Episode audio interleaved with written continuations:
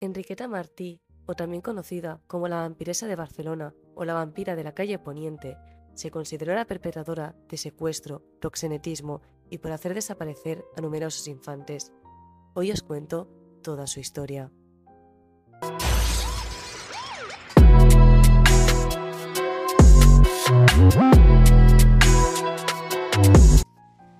Nombre completo de esta mujer era Enriqueta Martí Ripollés y nació el 2 de febrero de 1868 en San Feliu de Llobregat, una población colindante a Barcelona Centro.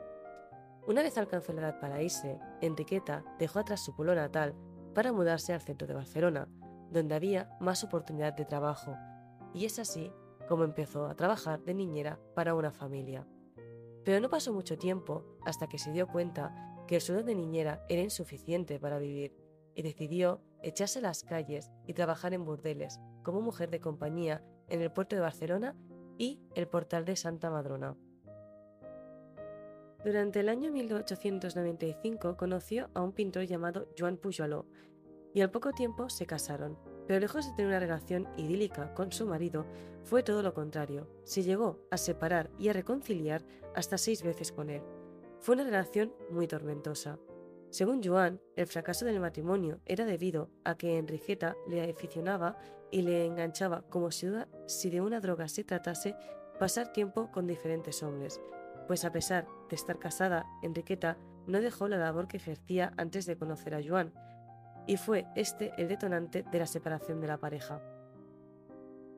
Enriqueta ya para esta época estaba sumido en el oscuro abismo de las calles de Barcelona, durante el día mendigaba y pedía caridad, y durante la noche trabajaba de doncella de compañía, vistiéndose con sus mejores galas y mejores atuendos.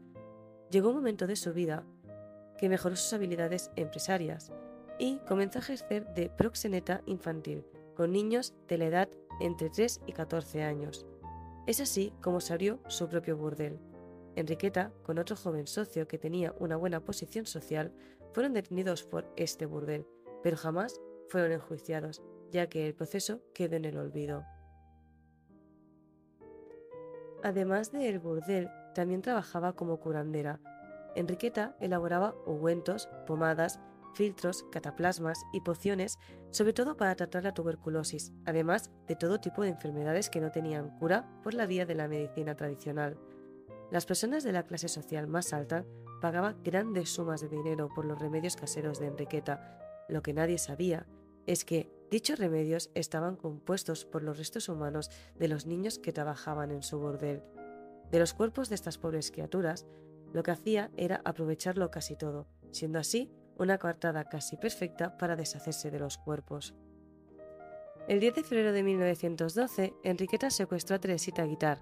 La niña fue buscada de forma exhaustiva durante dos semanas y la indignación de los ciudadanos cada vez era más y más creciente por la pasividad que mostraba la policía. Claudia Díaz era una vecina de Enriqueta y esta anunció a la policía que podría ser que la propia Enriqueta fuera la secuestradora, y es así como el cuerpo policial puso la diana en su espalda. Claudia Elías declaró que en casa de Enriqueta había visto a través de la ventana a una niña con el pelo rapado. Ella nunca había visto una niña en casa de Enriqueta. Un día, la niña bajó al patio a jugar con otra niña, y es en este momento cuando Claudia le preguntó a Enriqueta si esa niña era suya. La respuesta de Enriqueta fue cerrar la puerta sin dar ninguna contestación. Claudia, ante este suceso, quedó perpleja y comentó lo que había pasado con el colchonero de la misma calle Poniente, que era amigo suyo. Es aquí cuando Claudia le comenta al colchonero que cree que esa niña es Teresita. El colchonero, finalmente, es el que dio el aviso a la justicia. El 27 de febrero, la Brigada de Agentes Policiales de Ribot se presentó al domicilio de Enriqueta con la excusa de que tenía una denuncia por tenencia de gallinas en el piso. Enriqueta, sorprendida, pero sin mostrar resistencia, dejó a los policías entrar a su casa, y allí se encontraron con dos niñas, de las cuales una de ellas sí que era la desaparecida Teresita y la otra se identificó como Angelita, hija de la misma Enriqueta. Este dato nunca se supo si era real. Tomaron la declaración de Teresita. Esta explicó que se alejó de su madre y que en ese momento Enriqueta la tomó de la mano y se la llevó ofreciéndole caramelos. Teresita se asustó y quiso volver a su casa, pero entonces Enriqueta le cubrió la cabeza con un trapo negro y la tomó por la fuerza y la llevó hacia su piso. Una vez en el piso, Enriqueta le cortó todo el cabello a Teresita y le cambió el nombre por Felicidad. Seguidamente le dijo que ella era su madrastra y que así la debía llamar, y que ya no tenía padres. Enriqueta la alimentaba muy mal, a base de patatas y pan duro, y le tenía terminantemente prohibido asomarse a las ventanas o a los balcones. Nunca le dejó salir del piso. Una parte de la declaración de Teresita que da para pensar es que dijo que una de las veces que Enriqueta les había dejado solas en el piso, había entrado a su habitación, que ella siempre tenía cerrada, y allí descubrieron una bolsa de ropa de niña ensangrentada y un cuchillo para deshuesar también ensangrentado. Pero la declaración más terrorífica fue la de Angelita, supuestamente hija de Enriqueta. Angelita comenzó su declaración diciendo que antes de que Teresita viviera allí, ella vivía con otro niño, que tenía más o menos unos 5 años, y se llamaba Pepito.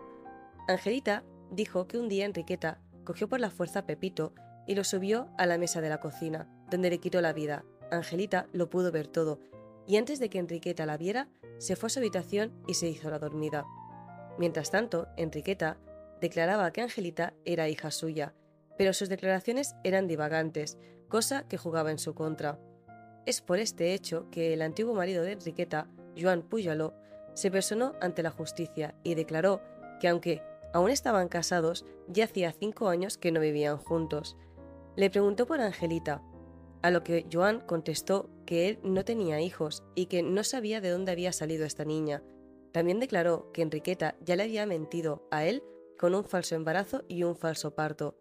A Enriqueta se le hizo un examen médico que dejó salir a la luz que ella nunca había tenido un parto. La cuestión era, ¿de quién era entonces Angelita? Bajo la presión de la justicia, Enriqueta al final cedió y explicó que Angelita era la hija de su cuñada, María Puyaló. Enriqueta había asistido al parto de María, y cuando ésta dio a luz, Enriqueta le dijo que su bebé había nacido muerto, y es así como secuestró a Angelita y le hizo pasar de su sobrina a su hija. Si volvemos a la declaración de Teresita, recordamos que ésta declaró haber encontrado una bolsa de tela con la ropa de niña ensangrentada. La policía ejecutó una segunda investigación en la casa de Enriqueta y se encontró dicha bolsa. Además, encontraron una segunda bolsa que tenía ropa sucia, pero en el fondo escondía una treintena de huesos humanos de pequeñas dimensiones, seguramente de un niño.